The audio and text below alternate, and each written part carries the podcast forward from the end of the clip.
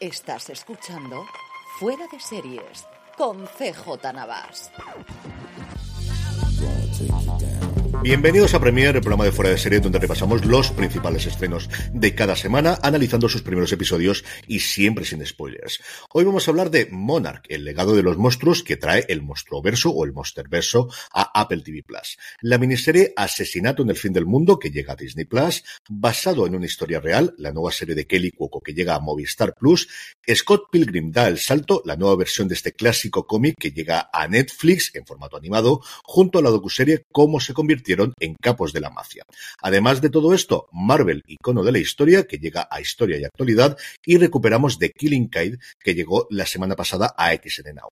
Yo soy CJ Navas y para hablar de todos estos estrenos con sabor a mantecado navideño, me acompaña Juan Francisco Bellón. Juan, ¿cómo estamos? Y son, son estas, pero podrían ser muchas más, ¿eh, CJ? Porque de Crown nos falta porque no hemos tenido screeners, porque yo creo que esta serie está más que vendida y y no le va, y no van a hacer falta análisis antes de tiempo ni nada, pero seguro que la semana que viene hablamos de ella un poquito. Si teníamos casi 30 series que podríamos comentar esta semana fácilmente, tenemos la segunda temporada de Julia, tenemos la segunda temporada de Dark Winds, que es la serie que llega a MC Plus, que a mí me gusta muchísimo. Teníamos Condena, también su segunda temporada en Movistar Plus, y como dice Juan, teníamos, eh, bueno, tenemos Calimilo, Superstar, que llega el domingo, y es cierto que ahí, por temas de embargo, no podíamos comentarla menos mal, entre comillas, que la semana que viene es una semana tranquila y podremos recuperar varias de las que se estrenan esta semana y os la comentaremos desde luego la semana que viene.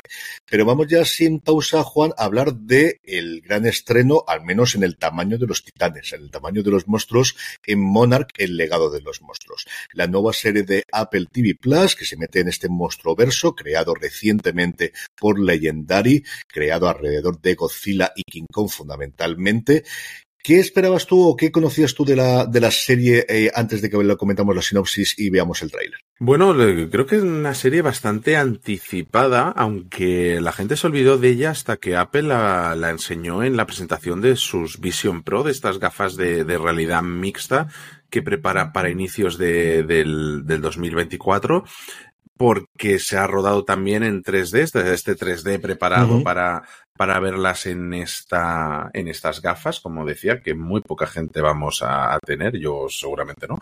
Eh, y, y, ostras, y luego la, la, gran noticia de que aquí teníamos a papá Russell y a hijo Russell haciendo el mismo papel, lo cual fue en plan, hey, esto era una serie que ya iba a ver porque salía Godzilla con todos los millones que ha soltado Apple para hacerla, ya me teníais ahí dentro, pero de repente esto acaba de subir enteros y tenéis toda mi atención. Está aquí Russell persiguiendo monstruos, yo a, mí con el Ola ya me teníais, pero con esto me tenéis asegurado. A mí tenía esa parte de los monstruos, pues verlos eh, sabiendo que había el dinero en las películas por un lado y ahora con Apple, pues vamos a verlos y ahí no hay ningún tipo de problema. Cuando la serie se llamaba Monarch, el legado de los monstruos y nos comentaba la sinopsis que ahora leeremos que se metían en el mundo de esta organización secreta, ahí me tiraron un poquito para atrás. Porque yo cuando quiero ver una película de monstruos, quiero ver una película de monstruos. La parte humana, eso me suele molestar mucho y me suele sobrar mucho en general. Recuerdo no la última versión de Godzilla, sino la anterior, en el que Godzilla se le veía como 4 o 5 minutos y decir, si yo comprendo que los humanos somos muy importantes, pero no en esta película, en esta no. Me reconcilió un poquito el hecho de que estuviese Matt Fraction, que fue el autor en su momento cuando escribía cómics, que es lo que siempre se ha ganado en la vida, eh, hizo en su momento el Hawkeye, que se basa en parte la, que tenemos en la, la, serie que hizo Disney Plus en su momento en su cómic original, que es cuando yo volví a leer cómics hace unos 10 años aproximadamente, ese junto con Saga y con La Visión fueron los tres cómics que a mí me engancharon muchísimo, me apetecía muchísimo verlo. Él llevaba mucho tiempo ligado a Marvel haciendo proyectos, tanto él como su mujer, su de Conic, y yo creo que es, quería seguir la estela de Neil Gaiman haciendo productos audiovisuales. En varias entrevistas que yo le he escuchado a él, eh, estaba con muchos proyectos dando vueltas y esa es la parte en la que me, volví a reconciliar de, venga, vamos a ver esto. Eh, os leemos la sinopsis y comentamos después del tráiler. Tras la estruendosa batalla entre Godzilla y los titanes que arrancó San Francisco, tras la estrondosa batalla entre Godzilla y los titanes que arrasó San Francisco, así que como veis, esto sigue la línea temporal de las películas, y reveló al mundo que los monstruos existen, Monarch, el legado de los monstruos, nos presenta a dos hermanos que siguen los pasos de su padre para descubrir la conexión de su familia con la organización secreta conocida como Monarch. Escuchamos su tráiler como siempre y volvemos enseguida. Monarca estaba allí, en San Francisco.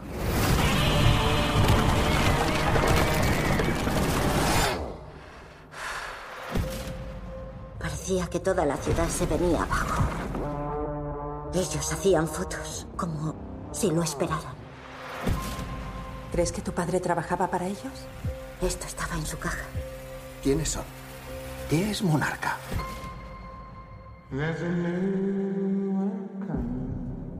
Pero este es el mundo en el que vivimos ahora. Los monstruos son una realidad ineludible. Esos archivos nos pertenecen y son más importantes de lo que te puedes imaginar. Esto me va a dar pesadillas. Podéis tragaros esa montaña de mentiras de monarca. Sobre la desaparición de vuestro padre. O averiguar lo que le pasó realmente. Antes de que sea demasiado tarde.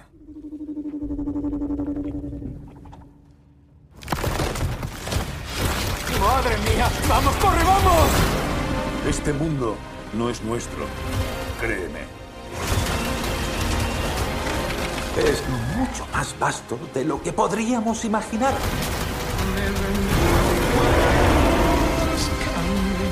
Esos monstruos y monarca me lo han arrebatado todo. Se acabó.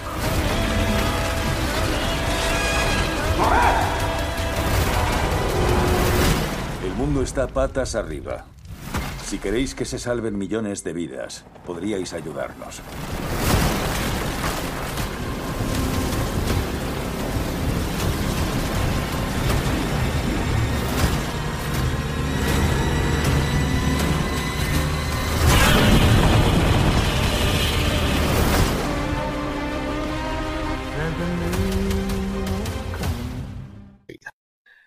Estamos ya de vuelta, Juan. El estreno se produce el 10 de noviembre, dos episodios inicialmente, cosa que habitualmente hace Apple, luego uno cada viernes hasta completar los 10. Nos iremos al 2024 porque la serie no concluirá hasta el 12 de enero. La duración de los episodios entre 45 y 55 minutos. Aquí no nos vamos a la hora y pico que últimamente dentro de nada hablaremos de alguna que sí lo hace. Y nosotros hemos podido ver los ocho primeros de estos 10 episodios. Una valoración global y, ha cumplido las expectativas que tenías la serie. Bueno, en parte sí, eh, con Carl Russell sobre todo, pero es aquello que es cada vez que tenga que decir esto voy a nombrar a José Luis Hurtado. Es una serie de contrastes, de muchos contrastes. Creo que cada vez que sale Godzilla eh, es espectacular la serie, creo que tiene tomas que son eh, fantásticas y además con un gusto exquisito en la cinematografía. Eh, cuando sale Carl Russell, la serie gana muchísimo.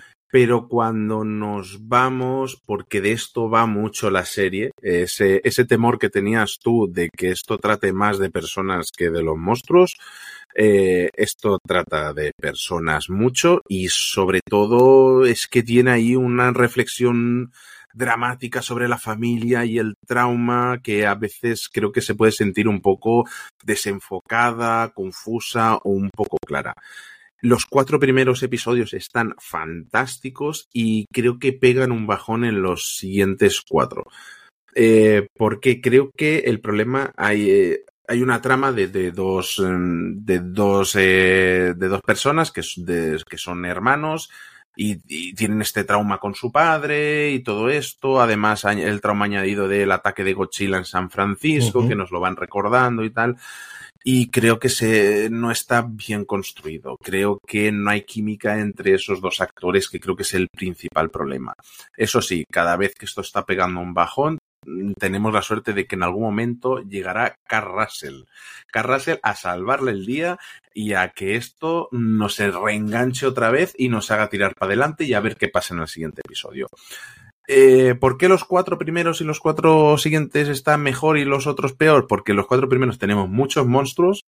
Creo que ahí sí que vemos más lo que, lo que esperábamos de esta serie, que al final es ver monstruos. Es, sale, dices, Carrasel es el principal, pero en el póster quien más sale Godzilla es a quien más se le uh -huh. ve. Entonces, es que yo quiero, quiero ver esto también. Y los cuatro siguientes creo que tenemos mucho más de este drama eh, paterno filial existente más desarrollado, perdón, inexiste, un poco inexistente, desarrollado y tal. Y claro, se dan situaciones como Carrasel se va por allí a perseguir, no sabemos si va a perseguir a Godzilla o a quién va a perseguir. Yo, yo quiero ver eso. No, no, no, no, no. Nos vamos a ver a estos dos a hablar de sus dramitas, media hora de reloj. Y bueno, cuando al final, claro, si dices que esto tira para adelante, pero realmente es que no dejan de dar vueltas sobre lo mismo, pues llega un momento, y suerte que al final de esos episodios, pues te enseñan un poquito más a Godzilla, que eso siempre está bien. Eh, es para mí el principal, lo que digo, mmm, contrastes. Carrasel y Godzilla bien, eh, señores mm, llorando y con dramitas no acaba de funcionar, o al menos para mí no acaba de funcionar. ¿Qué pasa? Que faltan dos episodios por ver, que no hemos podido ver. Y me da sensación de que se habrán dejado el pastel para el final, porque todo lo que se ve en el tráiler se ha visto ya en esos ocho episodios. De manera que lo que sale en esos dos últimos no se ha visto apenas nada. Y yo tengo la esperanza de que nos enseñen mucho más algo de los monstruos. Tenemos un primer episodio que funciona fantástico. Eh, creo que Apple ha publicado la primera escena que vemos a John Goodman, eh, que conecta directamente con la primera película de King Kong de este universo nuevo y todo que está fantástica también, que es el nexo de conexión a todo lo que vendrá después. Tenemos a Wyatt Russell en el pasado, que también funciona estupendamente, con hay, hay una especie de triángulo amoroso que también está muy bien. Tenemos, tenemos aventura también en esos momentos. Y es eso, pues cosas que bien, cosas que mal. Yo tengo la fe puesta en esos dos últimos episodios realmente. Yo, por comentar lo que decía eh, Juan, Juan hablaba de Godzilla y de Carl Russell, y yo quiero el, el levantar una bandera por otras dos partes, que es el resto de los titanes, que se ven espectacularmente todos, desde mm. esa araña que persigue a John Goodman inicialmente, en los cuatro primeros episodios tenemos, eh, cuando la cosa decae un poquito, vamos a ver titanes diferentes, y siempre se ven espectaculares. A mí el de las nieves quizás es el que más me gusta, que veremos en los primeros episodios también parece espectacular, y es muy bonito, y todos son absolutamente aterradores. No hay no hay posibilidad de negociación. O sea, esta gente no, no atiende a razones, ni tengo ninguna posibilidad, que es lo que espero de mis monstruos. Es decir, es que al final, cuando vemos los monstruos, eso es lo que hay. Yo creo que es una serie que se pasa de metraje. Yo creo que le sobran episodios sí. para lo que. Yo creo que es una serie que concentrada. Y mira qué raro que digamos esto en series de televisión, y no es por duración de episodios. Creo que es que es muy complicado que crees una trama humana que sea más interesante que el quiero ver el monstruo. Y, y, entiendo que lo quieres hacer, entiendo que quieres rentabilizar la inversión que tienes, alargando los 10 episodios porque sabes que la gente va a esperar hasta que veamos el monstruo, que yo creo que todos estamos para ahí, para ver lo que eso precisamente, sí. por muy buenos actores que tengas, por la química de, o, o, que te falte la química, pero la razón que ocurra yo creo que, que, que eso está así. Eh, es cierto que a mí la parte del pasado, sea por la estética, sea por la porque dentro de lo que cabe, aunque no me vuelve loco la parte de Monarch, bueno, pues lo, lo enganchas con la parte militar la de, justo después de la Segunda Guerra Mundial y porque tienes a Wyatt Russell. Y igual que tú eres un enamorado de Cart, a mí Wyatt Russell lo que ha hecho desde que lo descubrí en su momento en Black Mirror, en ese episodio llamado Playtest, que a mí me gustó mucho y que lo defendía muy, pero que muy, muy bien. Luego Lodge 49, que fue una serie que tuvo muy poquita, muy, muy mala suerte en su momento. Es una serie rarita, muy, muy, muy extraña, pero la verdad es que es una serie precisamente esa de dramas humanos. Ahí lo que ocurre es una gente que se encuentra en una logia extraña y, y, la relación entre ellos, y no tiene más que eso. El gran descubrimiento, yo creo, para el gran público fue evidentemente con Falcon y el Soldado de Invierno, haciendo de ese agente o ese agente o ese John Walker, esa especie de Capitán América, pero del otro lado y de alguna forma eh, justo la, la, cara oculta o la cara negativa de Steve Rogers. Y luego a mí me fascinó, como en general me gustó mucho, Bajo Bandera del Cielo, Under the Banner of Heaven, la que serie Uf. que pudimos ver el año pasado con, Edward, con Andrew Garfield, con Daisy Edgar Jones, y que él hacía de uno de los hermanos en los que ocurría todos los sucesos de esa serie, y él lo hacía fantásticamente bien. Es un tío al que tengo muchas ganas de verle cómo sigue la carrera, Juan. Una serie para mí imprescindible de verdad. Lo que me gustó esa miniserie es, una cosa muy, muy loca. Pues si te parece bien, pasamos a, a la siguiente. Eh, asesinato en el fin del mundo. Eh, nos vamos, decías tú que te gustaba mucho la nieve, aquí te va a saltar. Hemos hablado de ella en, Razones para Ver, que, que, publicamos esta semana, y aquí os contamos también un poquito más, por si no lo habéis escuchado solitario, lo tenemos aquí. Eh, serie que tenéis ya estrenada en Disney Plus con dos episodios que llegó este pasado 14 de noviembre y que habrá uno cada martes hasta completar los siete episodios. Es una miniserie y finalizará el 19 de diciembre. Eh, como decía, aquí sí que decía antes de J episodios que se van a la hora y pico, es esta la serie, es entre unos 40 en su episodio final y hora y cuarto alguno de ellos. Eh, el por qué igual le sobra algún minutillo, pero bueno, eh, la su sinopsis es la siguiente. Darby y otros ocho invitados son convocados por un multimillonario solitario para participar en un retiro en un lugar remoto y deslumbrante. Cuando uno de los otros invitados aparece muerto, Darby debe poner en práctica todas sus habilidades combinadas para demostrar que en realidad fue un asesinato. Todo ello contra una marea de intereses contrapuestos y antes de que el asesino se cobre otra vida. Escuchamos su tráiler y seguimos hablando de asesinatos en el fin del mundo.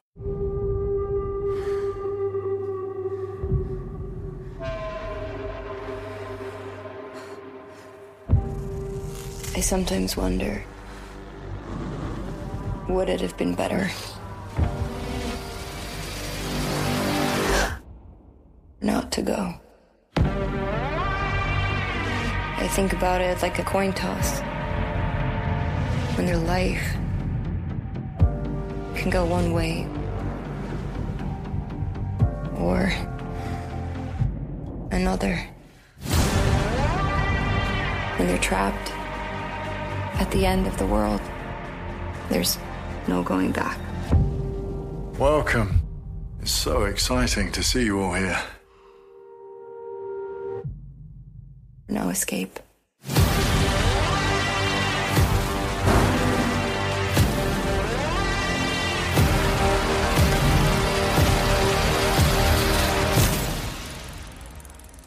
I think there's something going on here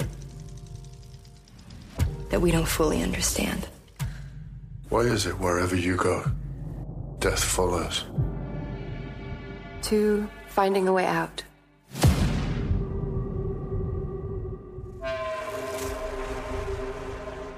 Bueno, CJ, eh, una de las series de este mes, de no sé si de la semana, pero fantástica. No sé qué, qué puedes decir tú, qué, qué es lo primero que conociste del proyecto, qué es lo que nos ha, nos ha acercado a esta serie para que nos haya fascinado.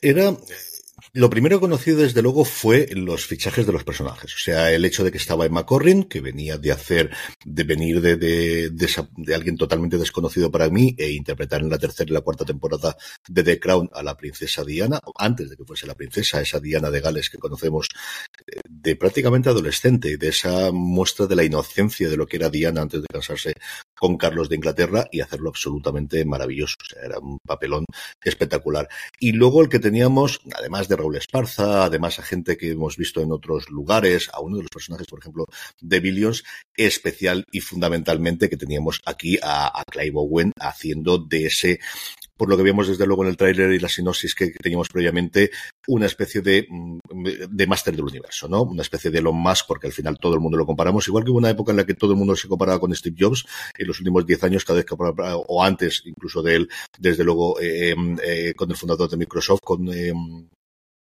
Bill Gates. Con Bill Gates. En los últimos 5 o 10 años, cada vez que pensamos en un multimillonario que haga cosas, siempre pensamos en Elon Musk, ¿no? Luego es cuando descubrí que eran los creadores de DOA, una serie que yo no vi en su momento, pero que sí que me llegaban muchas referencias y que me hablaban mucho de ella. Una serie loquísima, por otro lado, por lo que yo pude leer y por lo que me contaban a, a mí. Una serie que fue de las primeras cancelaciones de cuando Netflix empezó a cancelar series. Esta es de las primeras que yo recuerdo de hacer de una forma absolutamente sumarísima la cancelación de Zalban McCarthy, que tiene un apellido absolutamente imposible, y Brit Marlin, que era actriz también en Doha y también hace actriz en esta serie. Ese era el planteamiento inicial. Sabíamos que era, pues eso, el vamos a aprovechar el tirón que tiene, especialmente Puñales por la espalda, también las adaptaciones recientes que está haciendo Kenneth Branagh de Agatha Christie, y un planteamiento por lo que nos decían en el que se iban a alejar de esa locura que había sido de OA en el que combinaban un montón de cosas distintas a hacer un, lo que has comentado tú de la sinopsis, un asesinato en un lugar cerrado. Es cierto que no esperaba, hasta que vi el tráiler, un lugar cerrado tan bonito como es un hotel en medio de Islandia, un hotel de tecnología absolutamente punta, en el que ves absolutamente todas las necesidades, al lado de unas fuentes de agua caliente, evidentemente, y de todo lo que puedas tener, de todo el lujo que pueda tener un multimillonario que decide construir un hotel para sí mismo, para hacer esta concentración de mentes pensantes que reúne, parece que para intentar buscar soluciones para el futuro de la humanidad, ahora que tenido un hijo y que quiere delegarle una posibilidad al hijo.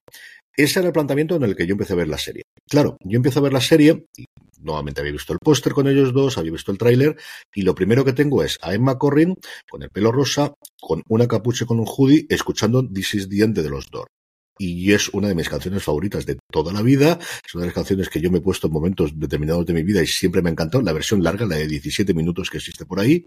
Y digo, bueno, pues si ya me tenían, ya no es que me tengan, es que me tienen absolutamente. Una escena inicial que yo no esperaba para nada, en el que el personaje de McCorrin nos muestran que es escritora, que ha escrito un libro, porque lo que sabemos es que era una hacker. De hecho, mirando la estética que teníamos y el resto, recordaba mucho a Liz Salamander, ¿no? A la, protagonista o la protagonista de la saga Millennium de, de, eh, de hace unos tiempos, o tan conocida hace unos tiempos. Y lo que vemos es que escribe un libro no sobre hacker, no sobre tecnología, sino sobre una persecución que ella hace junto con un medio novio que se echa llamado Bill, eh, de un asesino en serie. Y lo que vemos a partir de ahí, Juan, es una doble serie que es lo que permite, yo creo, por un lado, que tengamos siete episodios, que permite conocer mucho del pasado de Darby, que es el personaje de McCorrin, y cómo se comporta a día de hoy, que permite que ella haga una de las mejores interpretaciones que yo he visto este año. Es cierto que nos falta mucho para la nominación de los Emmy, pero yo creo que esta serie, si ya la comprado de Crown, aquí lo puede hacer mucho más, porque vemos la inocencia que ella tenía como una chica de 18, 19, 20 años cuando hace, por una serie de circunstancias personales y familiares, su padre la forense, él siempre eh, la llevaba y ella también quería ir a todas las investigaciones que hacía el padre, le interesa todo ese mundo, se mete en el mundo de los foros de Internet de intentar resolver asesinatos no resueltos especialmente de mujeres, se siente muy identificadas con ella, hay varios momentos que dice que esas muertas eh, le hablan y que intenta darle una solución. Y esto, aunque parezca mentira, se va enlazando yo creo que mucho mejor de lo que inicialmente se podía plantear con el otro caso que tenemos, que es esa reunión de mentes pensantes de ocho invitados que hace el personaje de Clay Bowen junto con su mujer y con su hijo en este hotel. A mí es una serie que me atrapó desde el primer momento. Además, en los momentos musicales, por decir otra cosa, ya os he dicho lo de los Dor, pero no lo comentamos en las razones para ver.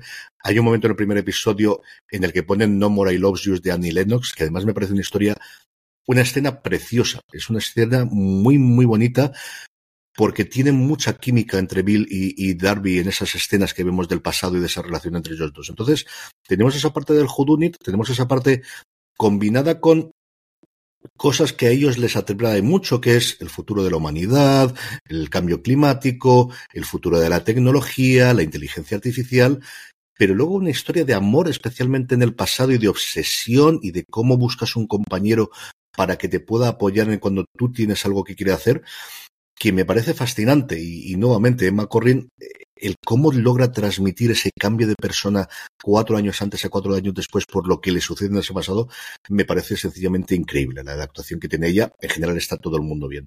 Luego tenemos un porrón de secundarios, yo sé que a ti esos te convencen menos lo que, lo que van haciendo cada uno de ellos y no lo puedes contar ahora, pero a mí es una serie que me enganchó desde el principio. Mira que cuando ponía el cuarto y el quinto episodio y veía que era una hora y quince y eran las once y media de la noche, dije, madre mía. Cuesta, ¿eh? Cuesta. Pues me lo cargué. Y como dices tú, sorprende que los dos últimos episodios son los más cortos y el último solamente se va a 40 minutos. Creo que la historia queda bastante bien cerrada. Eh, esto siempre tiene el problema de cómo lo resuelves y que lo que tienes Creo que tienes personaje para bastante. Yo no sé si esto puede tener una continuación con su personaje en el futuro, pero te deja medio abierta, sin dejarte un final abierto en el que de repente te presenten un nuevo caso, porque no es así. Mm. Pero creo que es un personaje y una actriz tremendamente interesante para seguirle la pista en lo que vaya a hacer. Y si en un momento dado vuelven a juntarse y el rodaje ha sido cómodo, se lo han pasado todos bien haciéndolo, yo creo que aquí, mm, chico, yo desde luego estoy totalmente a tope con ella. Y al final creo que es el gran atractivo de este tipo de series, que normalmente eh, se presenta un investigador lo suficientemente atractivo como para que sigas queriendo saber de él. Así es como acaban construyendo esas sagas y sagas de libros basados en, inspectores y en policías. Luego la serie, a mí lo que me ha fascinado es que visualmente es un 10. Es espectacular. Creo que acierta mucho en coger esa, ese misterio de situación que suelen ser eh, las obras de Agatha Christie y se lo llevan eh, a, a, un lugar y a un entorno remoto y peligroso que lo único que hace es aumentar más todavía la tensión. Es un lugar idílico, pero a la vez es mortal. Eh, por el frío extremo y todo. Creo que es una, tiene una estética austera, penetrante, eh, misteriosa y, y, con todo eso mezclado con el tema de la tecnología engancha. Pero lo mejor es lo que tú dices, lo de las dos historias, lo que consiguen es sacarnos un ratito de, mm. de ese de ese escenario agobiante, por decirlo así, y llevarnos a un lugar mucho más cálido, mucho más íntimo también, porque aunque es un caso de, de persecución también de encontrar a un asesino y tal, las escenas de ellos nos llevan siempre a lugares íntimos que nos dan esa calidez que, que nos falta en, en, el otro lado opuesto. Creo que, que esa dualidad de, de escenas es, es, es, maravillosa. Y luego, lo que hablabas de los secundarios, hay algunos, hay secundarios de, de, peso que sí que están fantásticos, pero hay dos o tres que están ahí de fondo que parece que están un poco para tener planos de reacción de alguien de sorprendiéndose y ese tipo de cosas más que, que otra cosa, que para mí es, realmente es el único fallito que, que, le puedo encontrar a la serie. Creo que, que es de esas joyitas que, que nos da FX, porque hablamos mucho de la calidad de Apple TV, hablamos mucho de HBO, pero se nombra poco FX o menos de lo que se debería porque es que vaya seriones que se marcan FX que Disney compró H ahí compró Fox eh, tan por mil historias el tema de superhéroes y todo pero le ha caído esta cosita medio regalada ahí que no para de darle mm, series de, de, de, de colgar en la pared ¿eh? No, no, al final Hulu a día de hoy, que es, y luego lo que tenemos aquí es eh, casilla de Star que tenemos en España, en Estados Unidos fundamentalmente son las reposiciones de las, de las series que están en abierto. Veremos qué ocurre con la venta, o mejor dicho, con la compra del 33% con todas las series de NBC. Sí podrán estar ahí porque las de CBS en su momento ya se marcharon. Recordemos que Hulu inicialmente fue un proyecto de todas las cadenas en abierto para poner los episodios al día siguiente, no con el objetivo de ganar dinero ahí, sino que la gente que no había visto el episodio lo pudiese ver y lo volviese a ver en directo la semana siguiente. Se ha ido vaciando mucho de contenido. CBS fue la primera, de hecho antes de que se montase Paramount Plus como CBS All Access ya se fue de ahí todas eh, las series que tenía en su momento, pero es fundamentalmente lo, lo, que tienen de las series de ABC y las series de NBC a día de hoy y las de Fox, que también tienen muchas de ellas, lo que sostiene el sistema, más las Kardashian, que sistemáticamente es el número uno desde que se pasaron de su cadena de cable, que no recuerdo ahora mismo, a Hulu, y luego los proyectos de FX, es decir, eh, solo asesinatos en el edificio, evidentemente, es uno de los grandes proyectos iniciales, pero muchísimas de las cosas que posteriormente ha habido.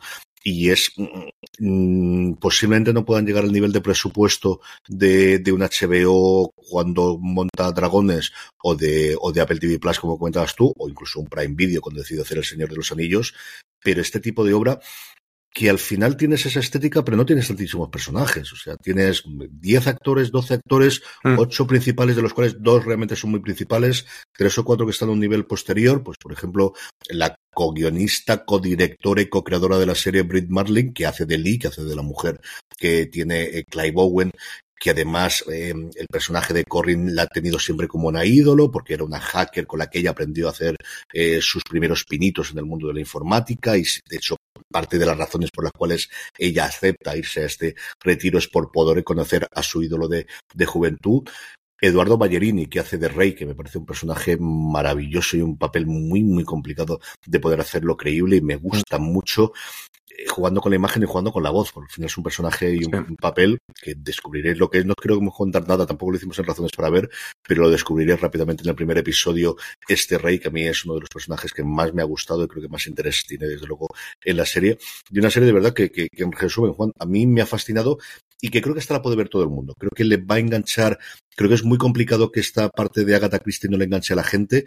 Creo que la parte de la historia pasada es lo que te permite tener tantísima duración. Yo creo que eh, la serie podría funcionar perfectamente solamente en el mundo de la nieve y en el mundo de Islandia y estos asesinatos que van ocurriendo, pero te permite explorar otras partes, descubrir nuevas facetas. A mí no me ha sobrado, especialmente. Hay momentos en los cuales decía, bueno, quiero volver otra vez al otro lado, pero no, no tanto como si me contasen la historia o analizándola desde fuera, pensaría yo que me iba a ocurrir. Yo creo que es una serie que es complicado que a la gente no le vaya a gustar. De verdad que es de estas de, o sea, Monarch, lo que contabas tú, de, de, si te gustan los monstruos, esa parte te va a gustar. Creo que esta es una serie que es muy complicado que no vaya a gustar. Sí, yo tengo una recomendación que ya la di en, en, el Razones para ver, que es que verla semana a semana, seguirla con el estreno si podéis, porque son capítulos muy largos y, y, y creo que el, el, dejar reposar un poquito episodio a episodio le sienta muy bien a la serie que no pegarse eh, el atracón que, ostras, que normalmente el momento de ver la serie es por la noche y tal, y son series largas que a veces eh, semana a semana y con un bol de palomitas, unas pipas o algo, sin mirar el móvil, que es, es lo mejor que podéis hacer con esta serie. Pues seguimos adelante y de crimen a True Crime, mejor dicho, una serie sobre el fenómeno del True Crime en Estados Unidos, una serie llamada basado en una historia real que venía con el marchamo de ser uno de los originales de Pico que en Estados Unidos y estar inédito todavía que en España, Hace unos meses diríamos, esperábamos que esta llegaría a Sky Showtime, como sabemos que ahora de Peacock a veces sí y a veces no, definitivamente ha sido Movistar Plus la que nos ha traído la serie a España. Se estrenó este pasado 13 de noviembre, se estrenó primer episodio, tienen ocho episodios esta primera temporada, ya está renovado para una segunda temporada. El primer episodio son 60 minutos, pero a partir de ahí son 30 minutos solamente.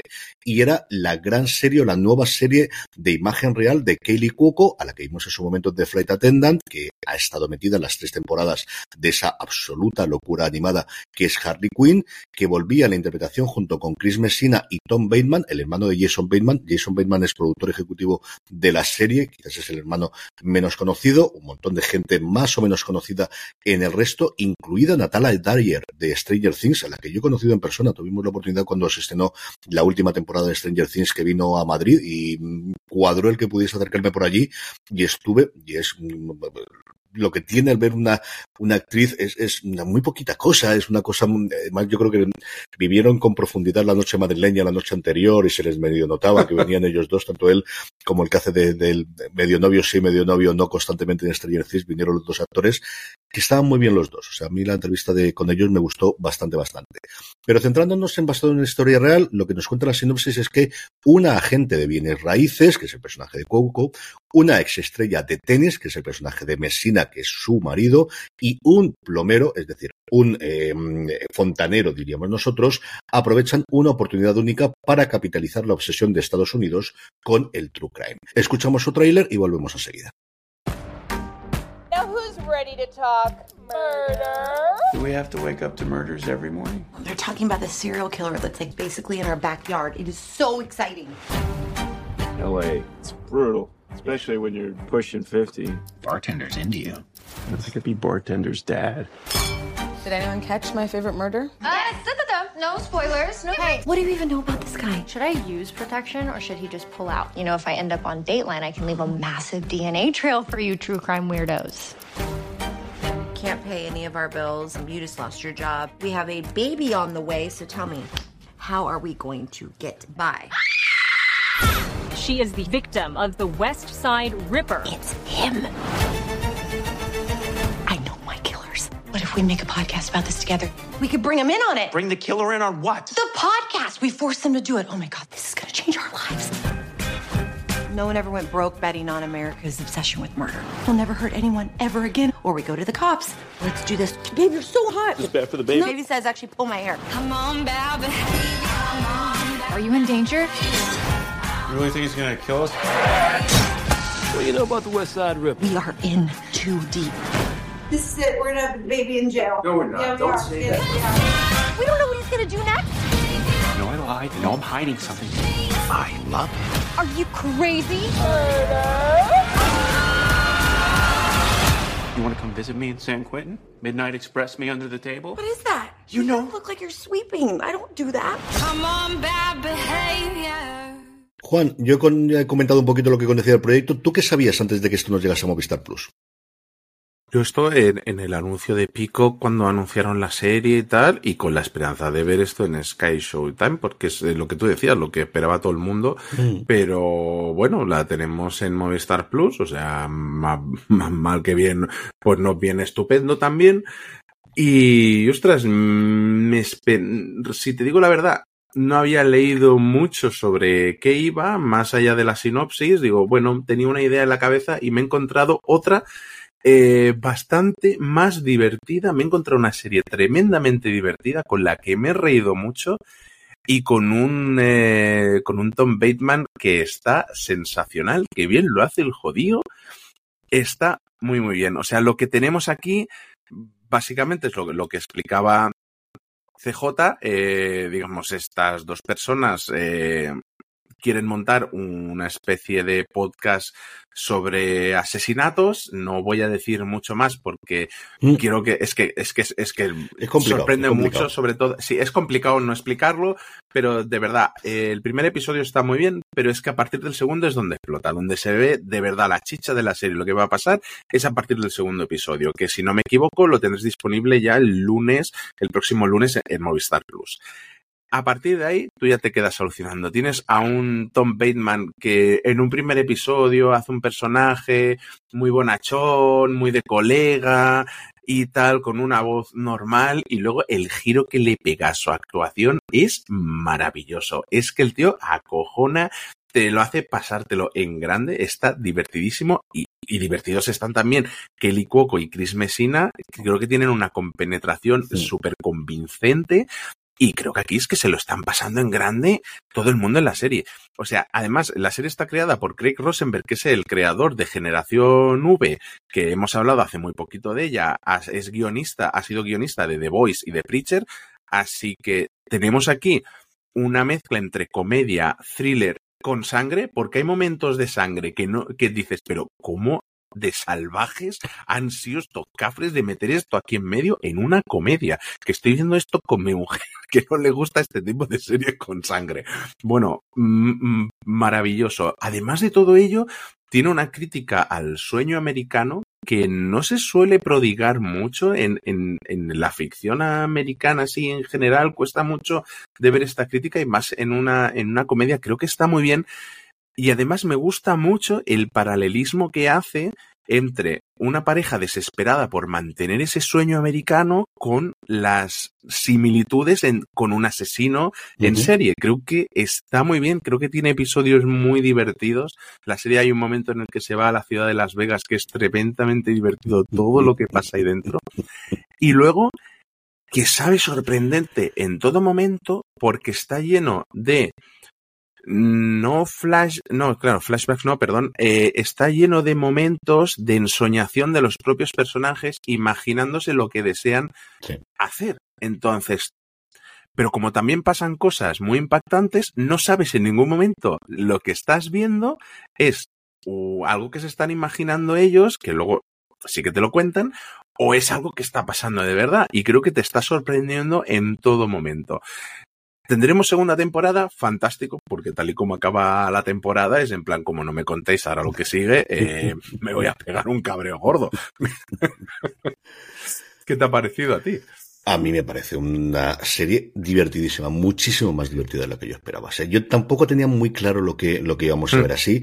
Coco, yo creo que en su carrera post de Vivan Theory, lo que ha decidido es que va a hacer las cosas que le apetecen y es una tía muy entretenida, muy divertida, que le gustan las cosas muy cafres. O sea, en, en The Flight Attendant lo teníamos hasta cierto punto, pero de verdad es que lo de Harley Quinn es una absoluta y total mm, barbrabasada continua y con lo que te, te permite, yo creo que es más cafre que invencible en muchos de los momentos. Invencible porque sabemos lo que es y de quién viene. Pero es que Harley Quinn tiene un momento de decir, no puede ser que esto lo hayan permitido con personajes de DC y lo pongan.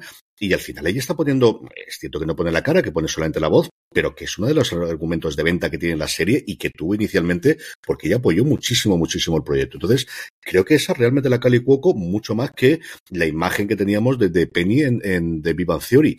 Y aquí hay, es decir, es que que una gran estrella de Hollywood con más o menos sex appeal decida que va a hacer una serie en la que hace de una ama de casa que tiene, mejor dicho, de una mujer mm, con crisis matrimonial clásica de cuando llevas 20 años casados, en el que no has tenido los críos, en el que además está eh, justo embarazada, y es que la rodó embarazada, aprovechó que estaba embarazada, yo no sé si el planteamiento inicial era que iba a estar embarazada, pero que se decida que decida que va a rodar estando embarazada, que va a tener esta casa nada glamurosa mm, de un personaje obsesivo en el que ves cómo eh, ella cuenta mucho de los sueños que ella tenía de adolescencia cuando se lía con Chris Messina, que era un jugador de tenis emergente, que gana Roger Federer en Wimbledon en un momento dado, y que se rompe la rodilla y que se queda como, sí, como un jugador de tenis que pudo haber sido muchísimo, pero que se quedó como tantos otros, que monta un club de tenis del cual empezamos a ver que cuando se hace mayor, pues lo que ocurre con todos estos trabajos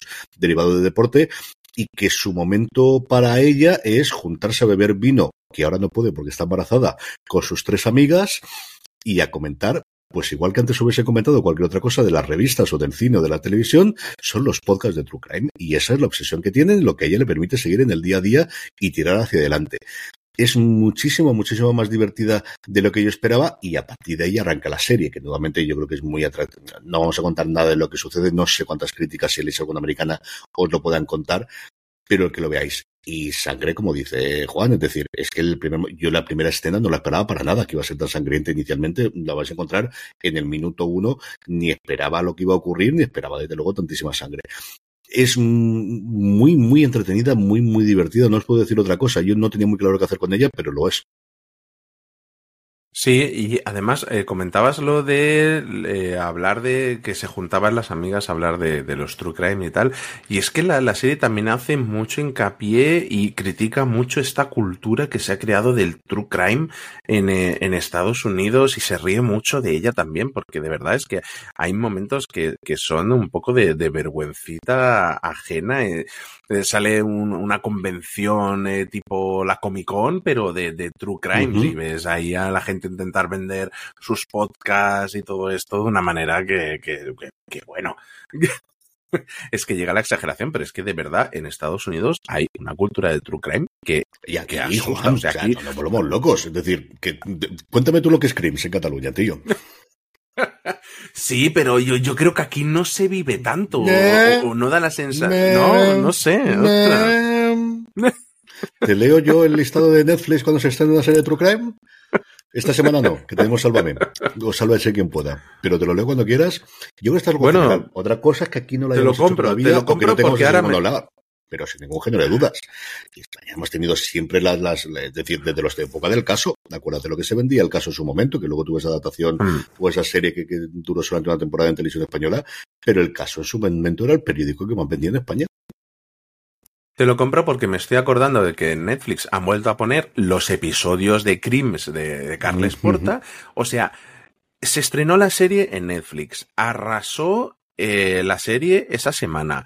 Pero es que ese mismo día TV3 volvió a poner los episodios de Crims, arrasó. Volvió a arrasar en Movistar. Y ahora vuelve a arrasar. Uh -huh. Es que yo...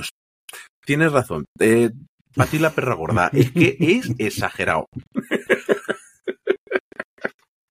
Bueno, y nos vamos ahora con. Eh, se llama The Killing Kind, no, no va tanto de asesinatos, pero nos vamos a una serie que estrenó la semana pasada AXN, que podéis ver a través de, de, de la plataforma de Movistar, eh, y que no pudimos comentar la semana pasada porque ya no dábamos para más y la dejamos para esta.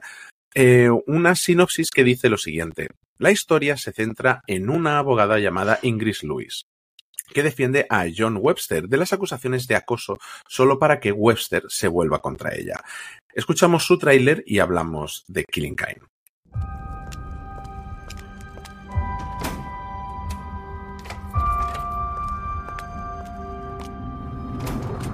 Silencio, por favor. Tengo terribles noticias. Belinda fue atropellada por un taxi al volver a casa anoche.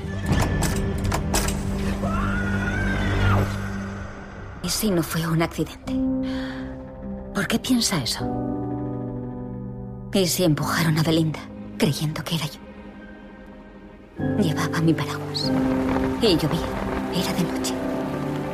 Por detrás sería fácil confundirlos.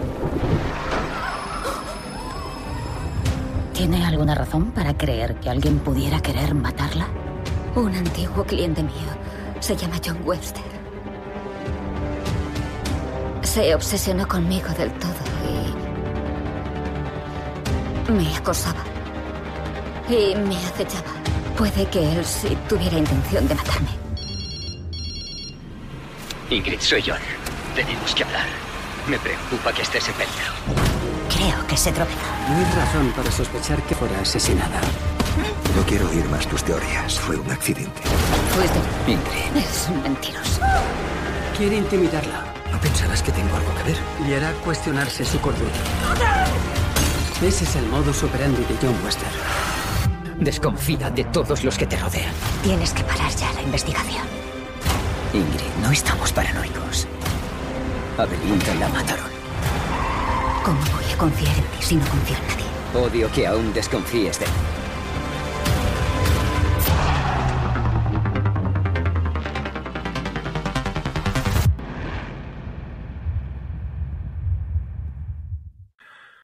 Bueno, CJ, eh, temporada ya disponible entera en, en, En en AXN, a, tra- sí, sí. a- a través de... Sí, a Sí, en todos los sitios de donde está. XN en general, donde podéis encontrar XN Sí, Now. es que siempre, siempre me olvido que, que de fuera de Movistar se puede acceder a ella también. Eh, una temporada de seis episodios, eh, una serie producida por Paramount Plus y que de nuevo nos llega a Movistar. Esto más raro porque normalmente son las de Peacock las que suelen esparcirse más, así que encuentro un poco raro que esta nos llegue a través de, de AXN. Aquí es un tema de producción, es decir, AXN al final es la cadena, es propiedad de Sony, y entonces muchas de estas series lo que ocurre es que la productora es Sony y cuando la vende a cadenas americanas, sea Paramount Plus, o sea Hulu, o sea cualquiera de las otras, se suele quedar los derechos internacionales. Muchas de las series que nos han llegado a nosotros aquí eh, a XN es precisamente porque se ha dado, porque la productora realmente detrás es Sony Pictures, mm, tiene esa parte, pues la parte clásica de cómo funcionaba la televisión, es decir, de, de- tienes una cadena que te paga en torno al 70 y el 90% de la producción y luego tienes la posibilidad de estrenarla internacionalmente. AXN decidió el 10 de noviembre estrenar los dos primeros episodios en lineal, pero la ha puesto yo creo con buen criterio porque es una serie muy para verla toda de golpe. Igual que hablabas tú antes de cómo Asesinato en el fin del mundo le puede funcionar con su estreno muy pero que muy bien la semana a semana. Creo que es una serie, vamos a ver este fin de semana cuánto run run se empieza a hacer, cuánto medio especialmente americano y local empieza a hacer recaps y empieza a comentarla. Tengo bastante curiosidad. Creo que esta serie tiene eh, el marchamo británico de tener seis episodios y tiene es una serie muy para verla durante el fin de semana. Es una serie que vive y muere por la interpretación de los dos protagonistas, que son Emma Appleton haciendo de Ingrid Lewis, de esta abogada, y de este Colin Morgan, eh, eh, y de este John Webster, que interpreta a Colin Morgan, perdonadme, que es eh, una, un tío muy rico, hecho a sí mismo, eso sí es cierto, que no le viene de herencia eh, familiar, sino es alguien que lo cuenta en una de las citas que tiene con ella, que luego hay que ver cómo de buen narrador es y cuánto le miente, pero que empieza a trabajar con 15 años, mintiendo diciendo que tiene 18, empieza a ahorrar, empieza a invertir, se le dan bien los negocios y gana mucho dinero a partir de ahí. Y ella le defiende porque la historia, como no a día de hoy, va en dos momentos temporales.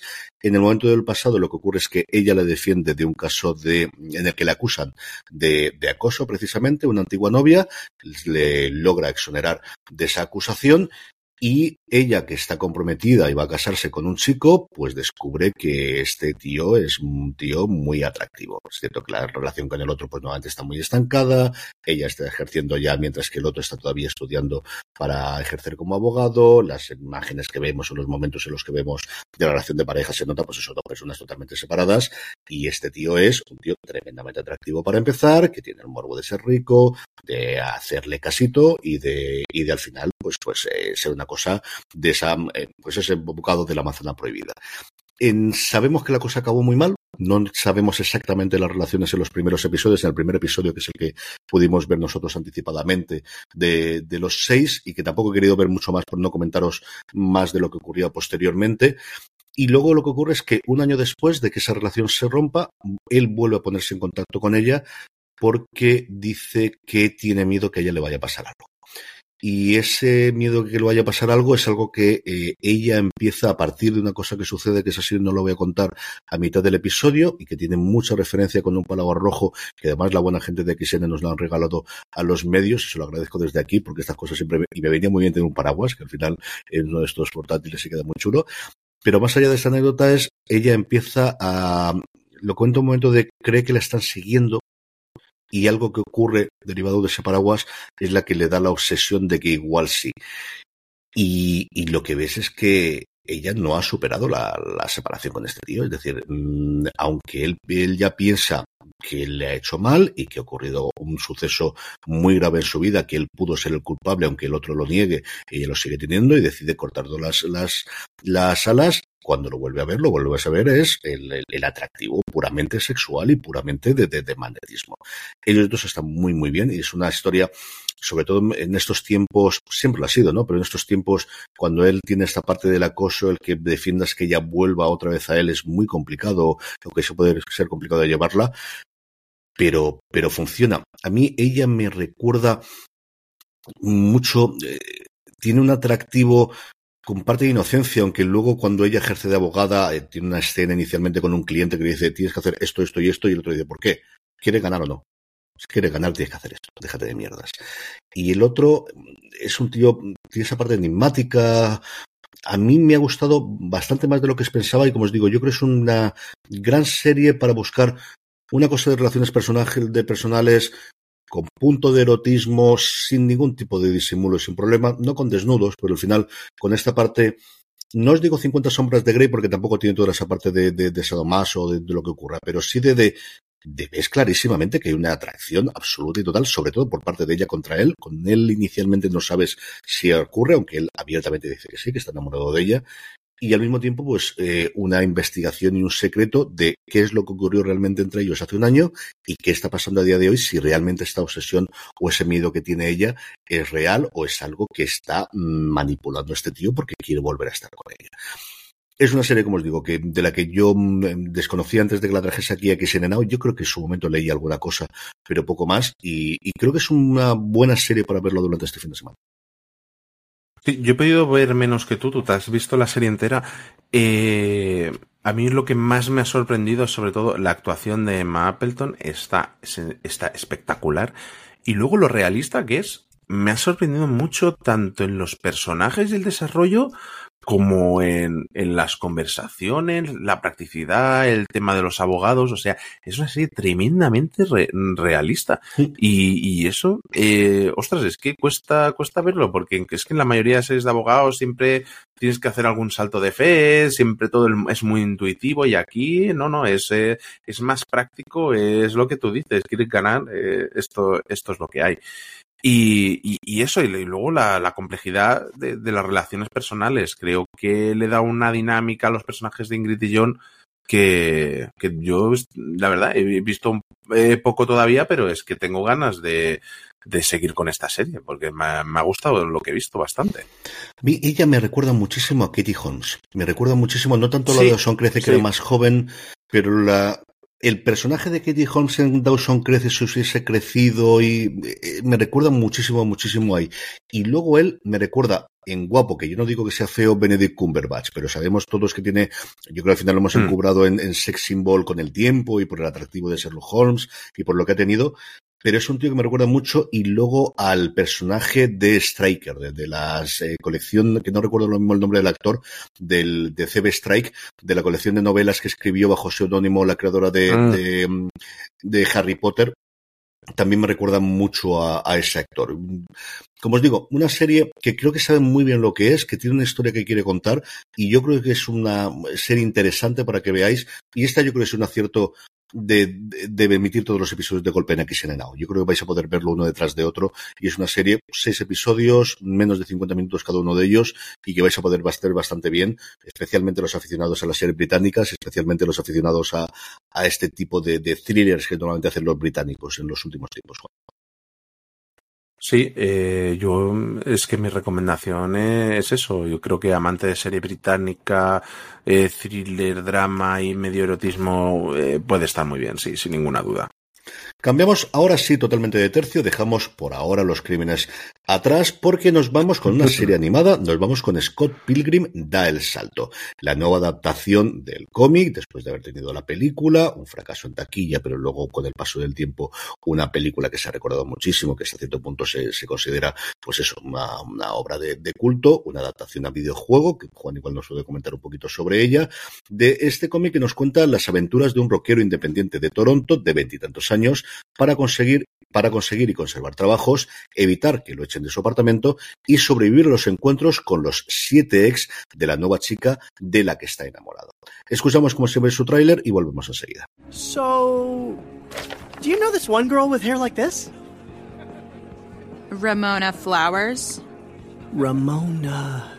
She's from New York City. The Big Apple. She moved here after a bad breakup. She's single?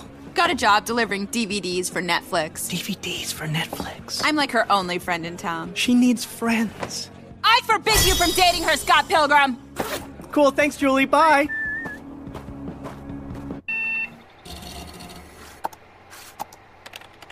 Wallace, quick! What movie should I rent?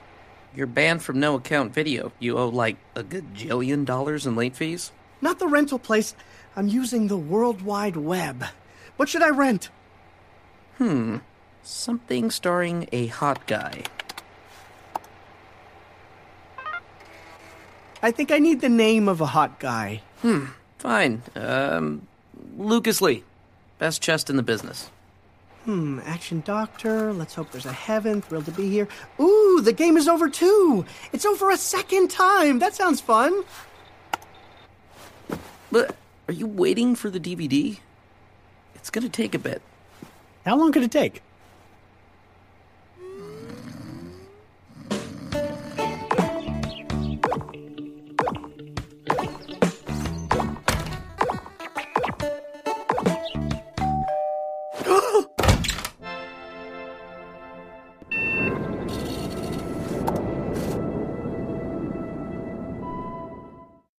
Estamos ya de vuelta. Skull Pilgrim da el salto, se estrena el día 17 de noviembre en Netflix, así que ya sabéis, todos los episodios, los ocho de los que consta, están todos disponibles ya, 25 minutos por episodio. Juan, yo, Scott Pilgrim, conocía el nombre.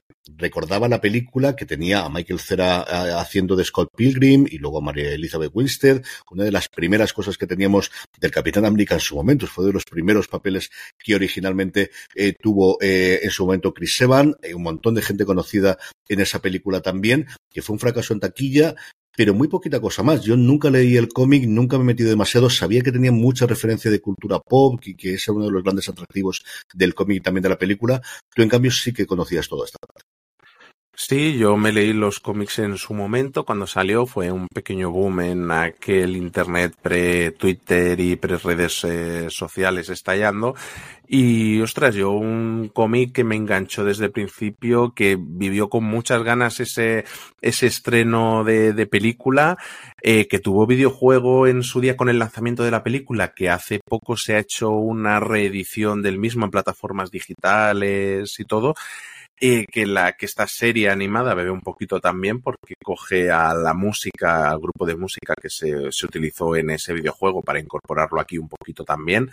Y ostras, Scott Pilgrim es que creo que en su momento cuando salió tenía un, un estilo visual que era único en aquel momento. Y, y, todo ello combinado con una narrativa que rompía las convenciones tradicionales, incorporando elementos de videojuegos, de cultura pop, claro, esto a la chavalada le, atrajo. Al final eh, era una serie para lo que ahora se dice yo un adult un poco y, y ostras, yo, claro, todo esto pues con humor irreverente, pues, pero además con, el que te podías identificar, porque las luchas personales de los personajes, las amorosas, las profesionales, sus defectos, eh, el Scott Pilgrim era un personaje muy realista, aunque todo estuviera mezclado pues con todo esto de, de videojuegos, de luchas y, y todo esto, haciendo, como decía, referencias a la cultura pop, eh, por aquí, por allá, es que, vamos, es que en cada viñeta, en viñeta tenías eh, algo escondido por ahí. Y, y, no sé, creo que además yo recuerdo vivirlo con compañeros y con amigos y, y, y todo el mundo estaba como muy, muy involucrado. Y luego lo, lo que decía, este romance, o sea, era todo como de fantasía, pero a la vez el romance que tenía, las relaciones eran como muy realistas.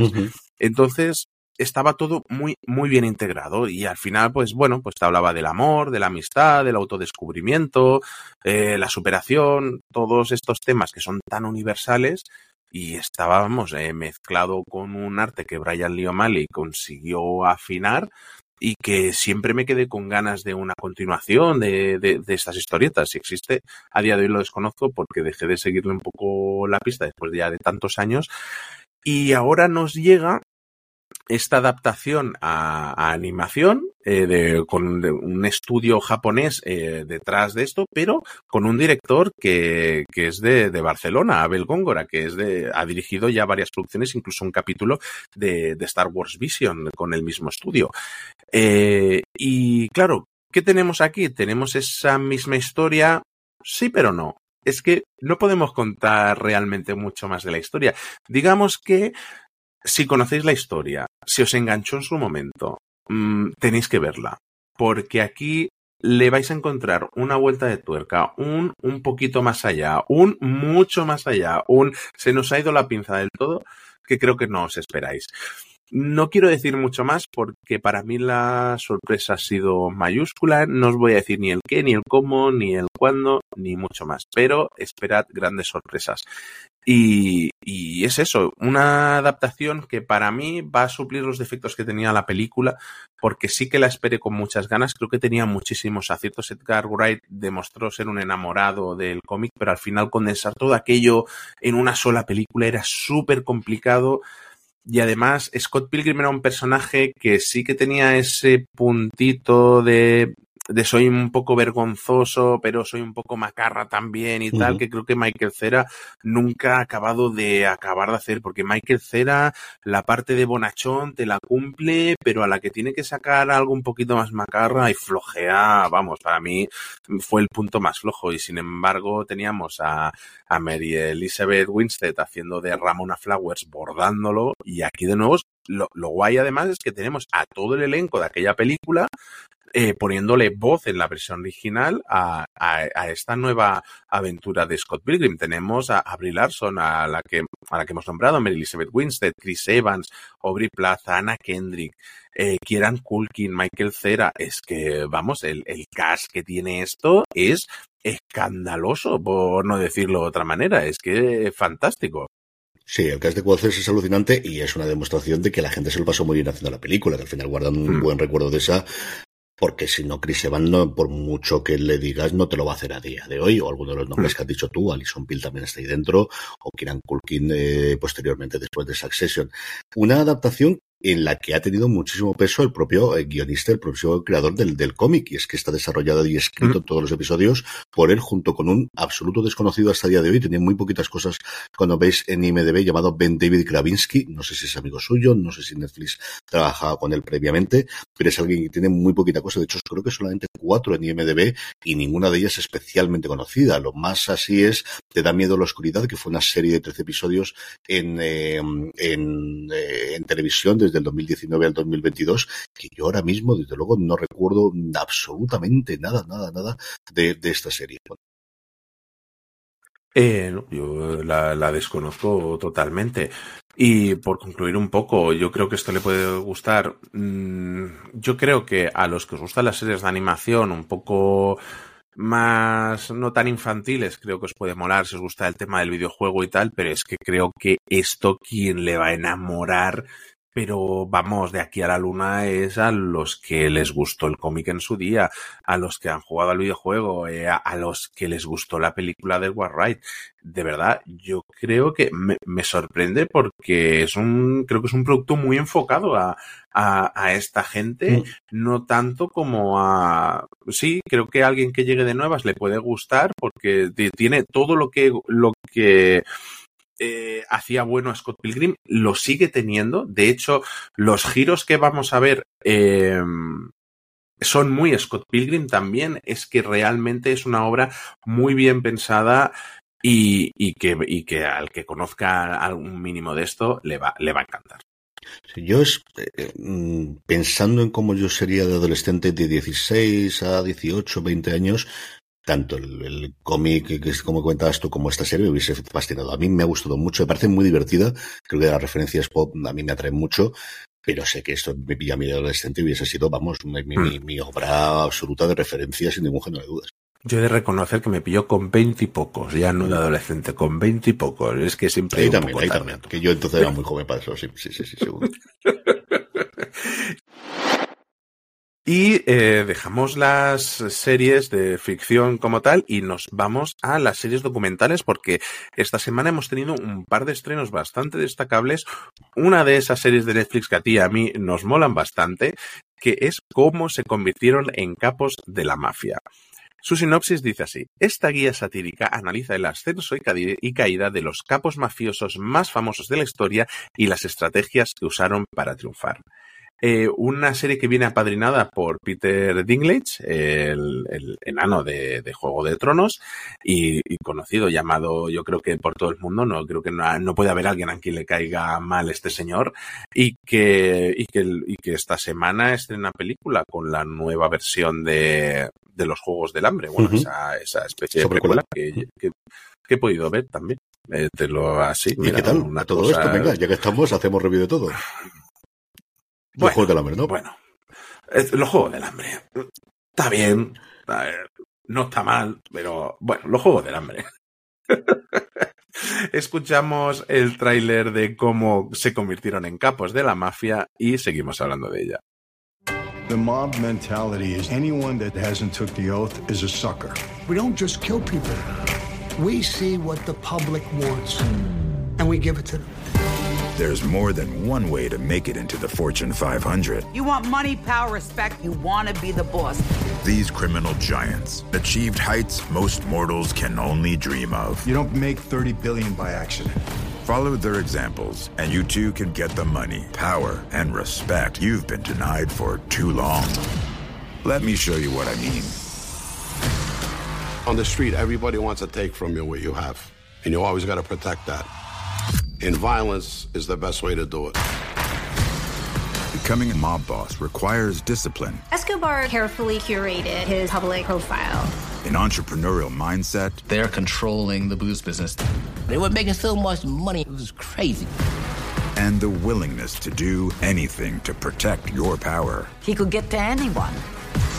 The message is if you mess with us, we don't care how protected you are, we will kill you.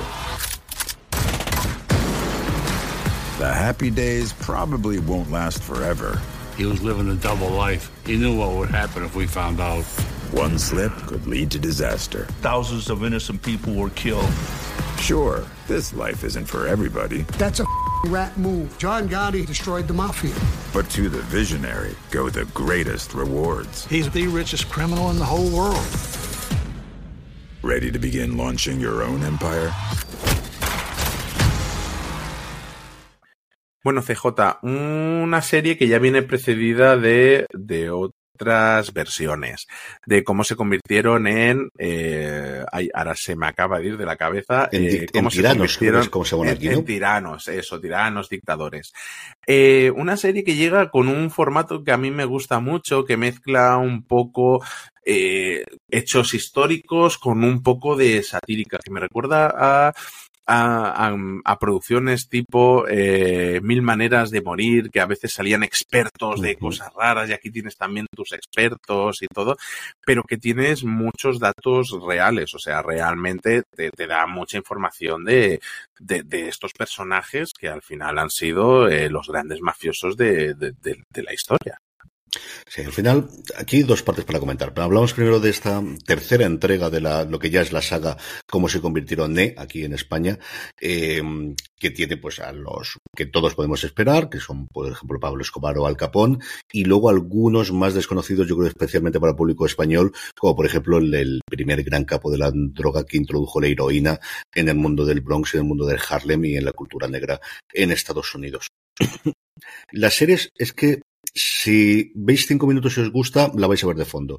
¿Es una serie para estar pendiente de ella? No, es una serie que puedes estar viendo con otra cosa, es una serie muy de llevo un día de leche hasta arriba, lo que quiero es media hora de quitarme de lo que haya. Son 40 minutos por episodio, son solamente cinco episodios y tiene ese tono mezcla entrevistas a personas que yo las he visto en otras entrevistas también, pues antiguos eh, capos reformados, arrepentidos, a gente que estuvo alrededor de ellos, muchos, como os digo, que si sois consumidores habituales en este caso de, cosas alrededor del mundo del narco y del mundo de los de los capos de la mafia, especialmente en Estados Unidos, los habréis visto porque normalmente siempre acudes a los mismos, ya los conoces, sabes que queda bien en cámara. En una narración en la que van a intentar eh, explicar o acoger de cuáles son los puntos pues, fundamentales y meter las declaraciones de ellos para que vayan encajando mientras te cuentan la historia. ¿no? De Al Capón te cuentan en el primer episodio toda la historia, hacen un par de incisos en el que meten otros personajes, pero fundamentalmente es la historia de Al Capón desde sus principios en, en Nueva York hasta que es detenido, como todo el mundo sabemos a día de hoy, por evasión de impuestos, que es lo que acaba con él en la cárcel, más allá de que asesinase o que contase.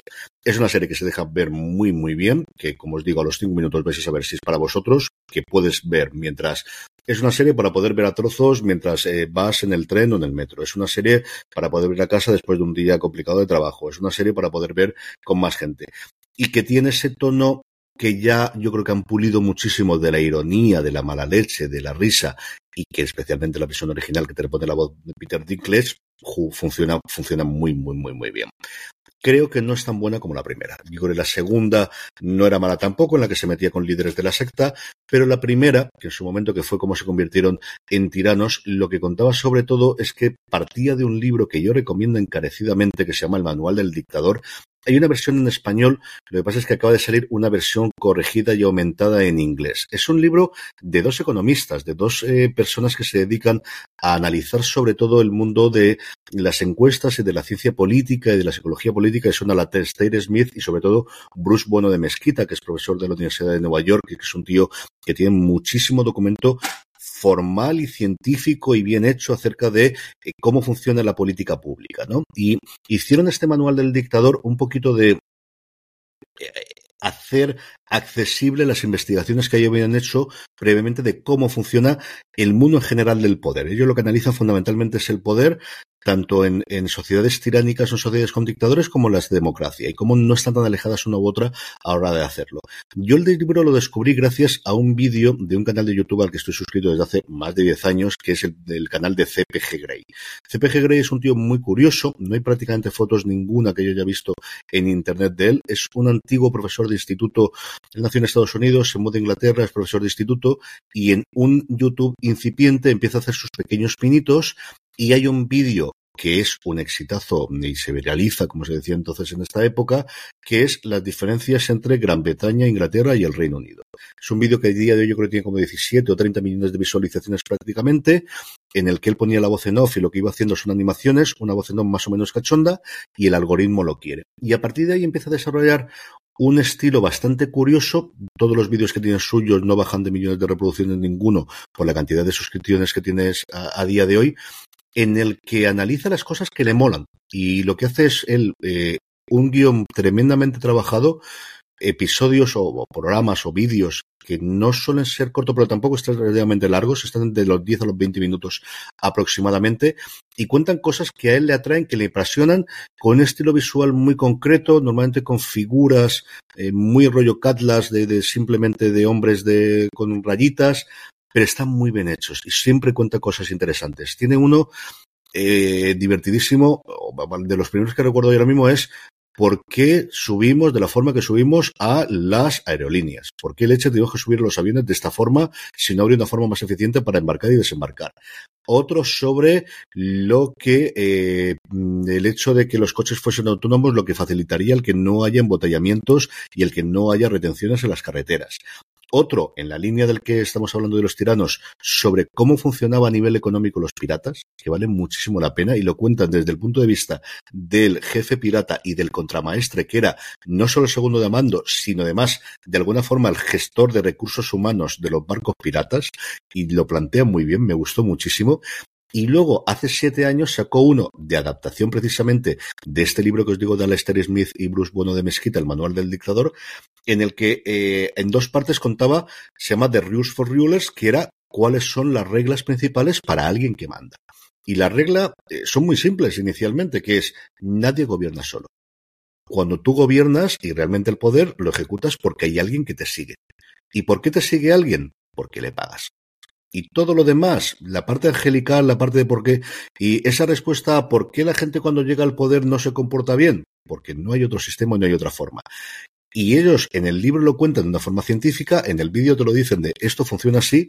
A mí es un vídeo que en su momento me abrió muchísimo los ojos de cosas que ves en la realidad, pero que nunca te has puesto a pensarla y analizarla y las diferencias, que me encantó. Ese es el libro, como os digo, base de la que yo creo es la mejor colección de estos tres de cómo se convirtieron en la parte del tiranos, que me gustó mucho, sigue mucho los mandatos que dice el libro. La siguiente estuvo muy bien, esta también cada vez que esto es como lo de los juguetes que nos hicieron o de las películas que nos hicieron. Cada vez que Netflix Sí, hace una colección de estas, yo voy a verla. Antes o después me pillaron un momento tonto. ¿Es asesinato en el fin del mundo? No, yo os digo yo que no. Pero que la voy a ver entera, sin ningún tipo de problemas. Está muy bien hecha.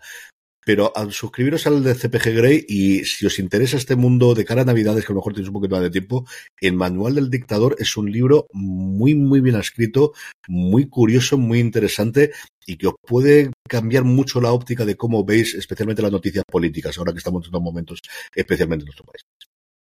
Pues me lo voy a apuntar. Y como dice DJ, yo creo que es la serie perfecta para ver planchando o, o doblando ropa. Eh, es que es, es, es ideal. Eh, comentabas tú que mucha gente quizá no conoce a Frank Lucas, que es este Sí. gángster eh, afroamericano. El que vea la serie tenga un poquito más de curiosidad, porque igual a alguno se le escapó, porque igual no es de las grandes, de las películas más recordadas de Ridley Scott, pero a mí es una peli que me fascina y me encanta, que es American Gangster. Tenéis a Denzel Washington haciendo de Frank Lucas. Tenéis a Russell Crowe haciendo de Richie Roberts, que fue el, el que, el que le dio caza a Carla Gugino, Josh Brolin, Idris Elba, no- eh, Norman Reedus. A mí es un peliculón que me encanta. Y si la encontráis en Blu-ray, eh, que incluye su versión extendida, eh, todavía más. De hecho, es que me la veo de vez en cuando y, de esos placeres culpables, quizás, porque como parece que Ridley Scott también está un poco que no te tiene que gustar tanto, según las opiniones de los expertos, a mí me sigue flipando. Yo es una de esas que tengo siempre pendiente y no sé por qué no le he hecho, no la he visto, porque me gusta el tema, todo el elenco que has dicho tú, Ridley Scott a mí, yo lo que haga lo voy a ver, y Napoleón, no digo que vaya al cine porque te mentiría, o sea, no lo tengo tan claro, pero desde luego que tengo muchas ganas de verla, y no, yo creo que nunca la he visto, no sabría si he visto, seguro el tráiler en su momento cuando se estrenó, no sé si alguna escena inicial o algún rollo, pero nunca la he visto entera y no concibo el por qué, porque a mí en Washington, nuevamente pónmela adelante, o sea, de Equalizer, no sé cuántas veces he visto la 1 y la 2, y, y de resto exactamente igual, no, no, no lo entiendo, no sé por qué el hecho no la he visto. Y terminamos. Juan decía que como, y yo coincido con él, que desde luego que toda la saga de cómo se convirtieron en E es una cosa que no pasa nada porque la veáis planchando, y creo que también esta la podéis ver, que es la Sí. serie documental Marvel Icono de la Historia. Es una serie de ocho episodios, 45 minutos por episodio, que nos cuenta la historia de Marvel en un primer episodio hasta que se crea el, el- las eh, semilla del universo cinematográfico Marvel, y luego los siete nos van a contar la fase 1 y la fase 2 de Marvel hasta llegar evidentemente a Endgame. La sinopsis, pues gracias a los testimonios de decenas de personalidades directamente implicadas en las diferentes franquicias, Marvel, icono de la historia, aborda la evolución de la compañía y cómo ha cambiado la forma de hacer cine. ¿Dónde se puede ver? En el canal Historia y Actualidad, que es uno de estas canales de streaming que tiene perdidos, igual que por ejemplo eh, tiene eh, el de terror, eh, Dark TV y cosas similares que tiene el grupo MC, que tiene un montón de cosas pendientes. Esta la tenéis de suscripción independiente, la tenéis dentro de Amazon Prime Video, la tenéis también en otros sitios. Tiene un montón de documentales de historia y actualidad, evidentemente, que ese es el nombre. Pero si os gusta el mundo de los documentales, echarle un ojo. Siempre hay una prueba gratuita y yo creo que esta es la primera serie, desde luego, que yo recuerdo que nos hayan eh, contado, yo creo que también por la evolución y por la situación ahora de Marvel que podemos comentar, que han hecho cierta promoción, al menos ante los medios. Eh, aquí no podemos escuchar el tráiler porque de verdad que ha habido, no hemos intentado hacerlo, sí que hay un par de escenas disponibles en Internet, pero sencillamente, eh, Juan, ¿qué te ha parecido lo que has podido ver de la serie? Eh, bien, he podido ver los tres primeros episodios que son los que nos han facilitado y la verdad me gusta muchísimo. Si bien el primer episodio es como el, bueno, esto ya lo conoce todo el Mm. mundo, ¿no? Pero a partir del segundo creo que empieza más la chicha realmente, que es una serie que aborda sobre todo la evolución de una compañía que ha cambiado la forma de hacer cine estos, estas, esta última década, década y media, y ostras, si bien eh, lo que decía el primer episodio eh, explora sobre todo qué es lo que hizo a Marvel un poquito Marvel antes de este, de este universo cinematográfico.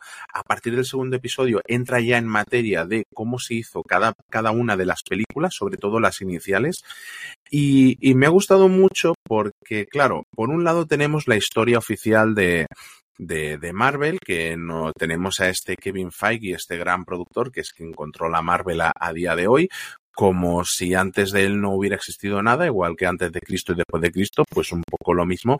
Y pone eh, en boga a personajes como Avi Arad, que es un, es un señor que a día de hoy, cada vez que sale su nombre, solo sale para que lo defenestren y digan qué malo es produciendo, pero es que sin este señor, que, fue el director general de Marvel, no existirían estas películas, porque fue él principalmente quien buscó impulsar y que Marvel crease su, su, su propia eh, división cinematográfica, que al final se fue pues por división de opiniones, con el resto de la cúpula, con lo que fuera. Y sobre todo, me encanta porque te explica y te ayuda a entender, porque aquí te lo explica desde el inicio, cómo empezó a funcionar esta serie de películas, qué es lo que hacía Kevin Feige ahí en medio, porque si bien empezó con hacer cierta libertad, tenemos a John Favreau haciendo Iron Man, tenemos a Luis Leterrier con, con esta segunda película de, de Hulk.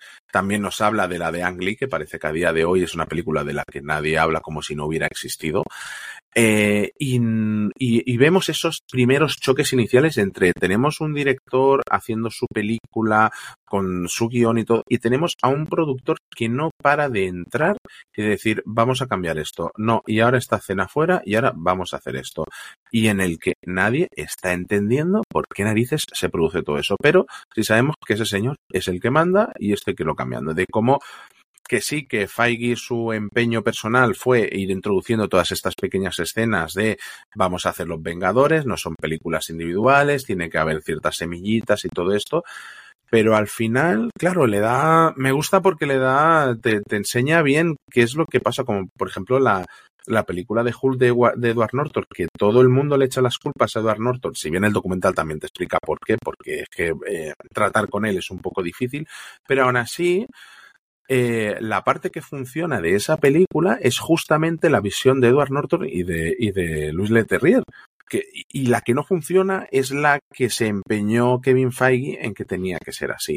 Y son todo este tipo de cosas que te va enseñando bien qué es lo que había ahí detrás y cómo funcionan estos productores y qué es lo que se encargan de hacer. Creo que lo explica muy bien y creo que llega en un momento perfecto porque es que está más en boca de todo el mundo, que es lo que está pasando en Marvel, cómo funciona Marvel, cómo se va, cómo se está teniendo que reestructurar para empezar a dejar de trabajar de esa manera, uh -huh. con Loki demostrando que haciéndose las cosas y planificándolas bien, las cosas salen bien y torpedeándolas todo el rato no salen bien. Y oye, yo tengo ganas de que esto, porque a día de hoy que estamos grabando, que estamos a miércoles, se estrena mañana, día 14 de noviembre, y... Ah, no, perdón, eh, 16 de noviembre, perdón. Eh, y, ostras, yo tengo muchas ganas de seguir viendo esto porque me está dando ahí unas pinceladas y cosas, datos bastante curiosos que yo desconocía.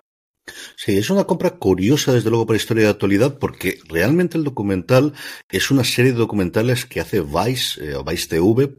Veremos a ver qué es lo que ocurre con Vice, porque estaban mirando quién la compraba o la dejaba de comprar después de entrar en la bancarrota. Una colección de series que se llama Icons Unearthed, algo así como iconos desenterrados, sería la traducción más literal que hay.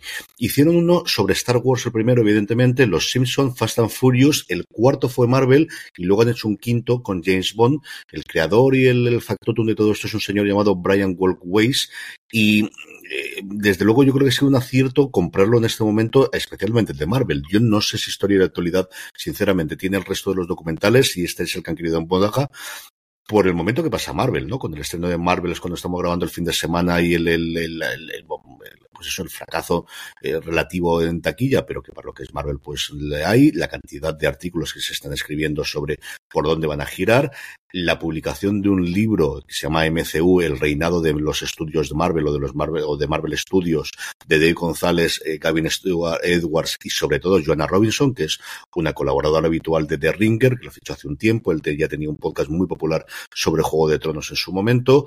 Que ha hecho un montón de entrevistas. Yo le he ido como cuatro o cinco, porque al final le está pasando por todos los podcasts de Ringer y como estoy suscrito a todos, los estoy escuchando todos, en el que cuenta toda esa parte que comentabas tú del método Marvel y, y de cosas que se sabían, pero que al final ella ha tenido también, igual que este documental, muchas entrevistas.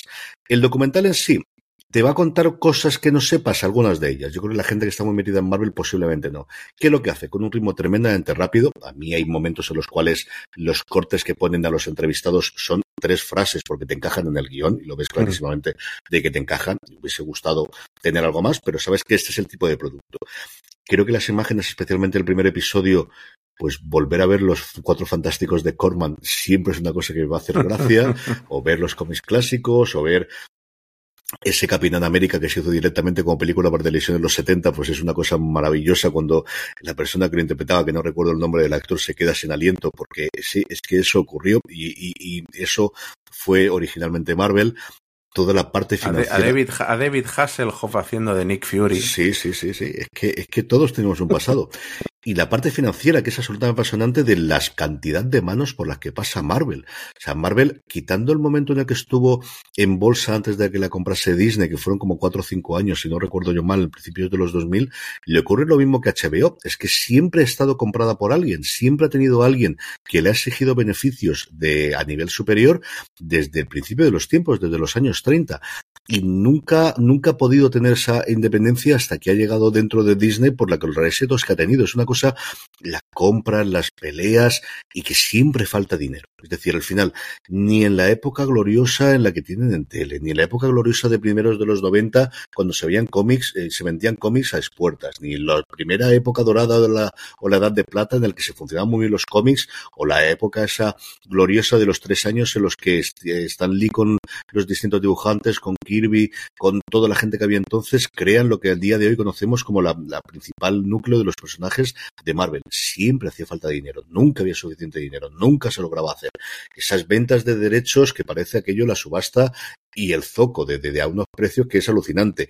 Y de gente además rarísima porque de repente te compran los derechos de uno de tus principales personajes un productor alemán. Es una cosa loquísima loquísima lo que ocurre que es una cosa que a mí siempre me ha gustado muchísimo. Y luego las Sí. entrevistas yo creo que tiene a favor el hecho de que no es un producto de Disney Plus, con lo cual te pueden contar todo. Tiene entrevistas a gente interesante. Pues sí, está Michael, eh, J. Michael Straczynski, que es uno de mis guionistas favoritos, ya no solamente porque hizo Babylon 5, sino que ha trabajado muchísimo en Marvel. Tenemos a McFarlane, que esto es a punto de un bombardeo cuando hay que meterle el dedo en el ojo a Marvel. Y luego una persona que la gente de Marvel lo conoce, pero quizás aquí es un descubrimiento para el gran público, que es Margaret Lois, que fue en su momento la CEO de Marvel, que intentó junto con Stan Lee es la que intenta poner adelante la productora y que luego cuando la nombran jefa de Fox para la parte animada compra varios productos de Marvel, especialmente la serie de dibujos animados de la Patrulla X y después de Spider-Man, que paga muchas facturas en ese momento de, de Marvel. Y, y, es un personaje y una mujer en un mundo totalmente de hombres como teníamos en esa época en Marvel, siempre son todos señores los que tenemos allí.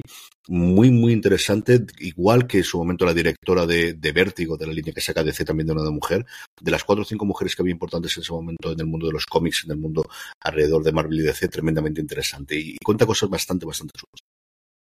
Sí, vemos también, eh, a mí me hace mucha gracia ver cómo eh, Robert Downey Jr. le dio mucha forma a, a, la película de Iron Man, porque es que muchas, muchas de las cosas, de escenas que vemos, o sea, se nos explica que son improvisaciones suyas totalmente, de cómo, enten cómo él entiende perfectamente al personaje y, y sabe darle lo, lo, que necesita, que incluso sacaba de quicio al, al bueno de, ay, ahora se me ha ido eh, protagonista de, de, de, Old Man a Jeff Bridges, eh, cómo lo sacaba de quicio porque él era un actor de, no, esto es lo que he planificado, estamos ensayando, hemos estudiado, tal, pues esto es lo que hacemos, ¿no? Eh, ¿Qué estás haciendo? O sea, porque a Robert Downey Jr. le hacía un poco lo, lo que le daba la gana, pero, pero bien hecho. Y, y los problemas eh, con la segunda parte de Iron Man, que ahí fue cuando sí que John Favreau entró más en conflicto, porque fue cuando realmente empezaron a aquí vosotros no dirigís, dirigimos nosotros, pero,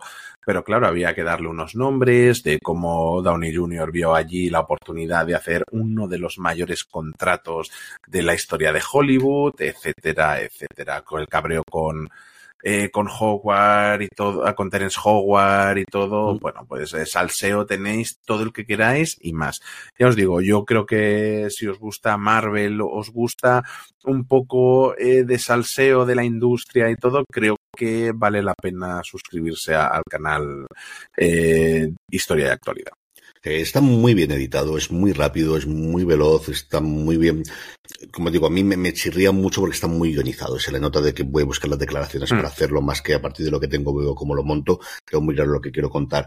Sobre lo que contabas tú de Iron Man, el libro de, de Robinson, de, de González y de Edwards cuenta dos cosas fundamentales que a mí se me han quedado dentro de un millón. De verdad que cuento cosas interesantísimas, que es el guion, lo que escribían fundamentalmente por las tardes cuando acaban de rodar entre Favreau y, y Tony Jr., que se juntaban y lo iban haciendo y la escena de la cueva, la escena de la conversión de Iron Man, Favreau se la quería cargar. Favreau no quería hacerla y le dicen la gente de eh, que me estás contando que tenemos el set, no podemos dejar de utilizarla. Bueno, pues es así lo utilizaremos. Y la escena que para mí es la clave junto con el Yo soy Iron Man del final, posiblemente.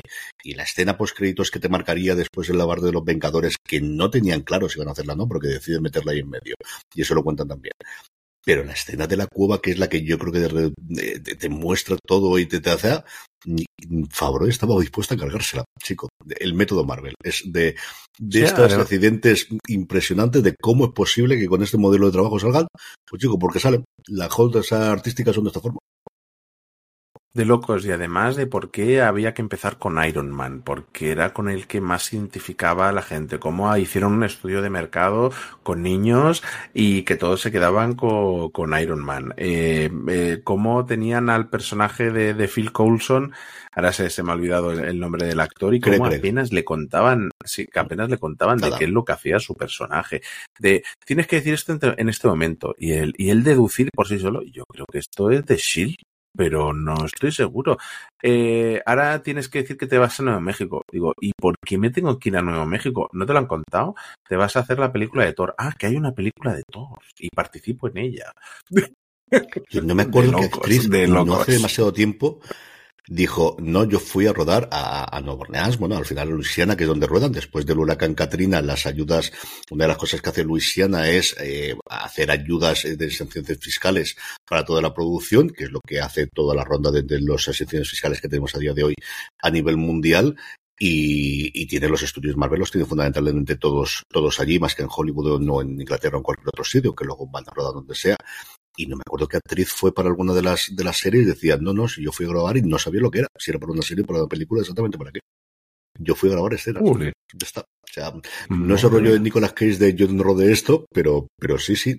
Es que no me acuerdo ahora mismo de cabeza cuál fue pero creo que alguna de, yo pensaba que era una película y salió en alguna de las series recientes de, Disney Plus no me acuerdo exactamente en fin, que esto, como os decimos, es eh, aquí en España. Se ha conocido la serie aquí se llama Marvel Icono de la Historia. La tenéis disponible en el canal Historia y Actualidad del grupo MC. Y con esto concluimos este programa, como os digo, mm, con muchísimo contenido de Premier y más todavía que teníamos para poder comentar y que alguna de ellas recuperaremos sin duda, especialmente de Crown, de cara a la semana que viene. Don Juan Francisco Bellón, un abrazo muy fuerte y hasta la semana que viene. Un abrazo enorme, nos vemos, que además la semana que viene tenemos el otro lado, que tengo muchas ganas de hablar de Sí, ella. señor, sí, señor. Tenemos ella, tenemos un montón de cosas más para comentar durante los, eh, de los estrenos de los próximos siete días. Y a todos vosotros, como siempre, pasaros por fuera de series.com, pasaros también por nuestra tienda, la tienda fuera de series, fuera de series.com barra tienda, que seguro que tenemos algo que os gusta. Y nos despedimos hasta la semana que viene. Gracias por escucharnos y recordad, tened muchísimo cuidado y fuera.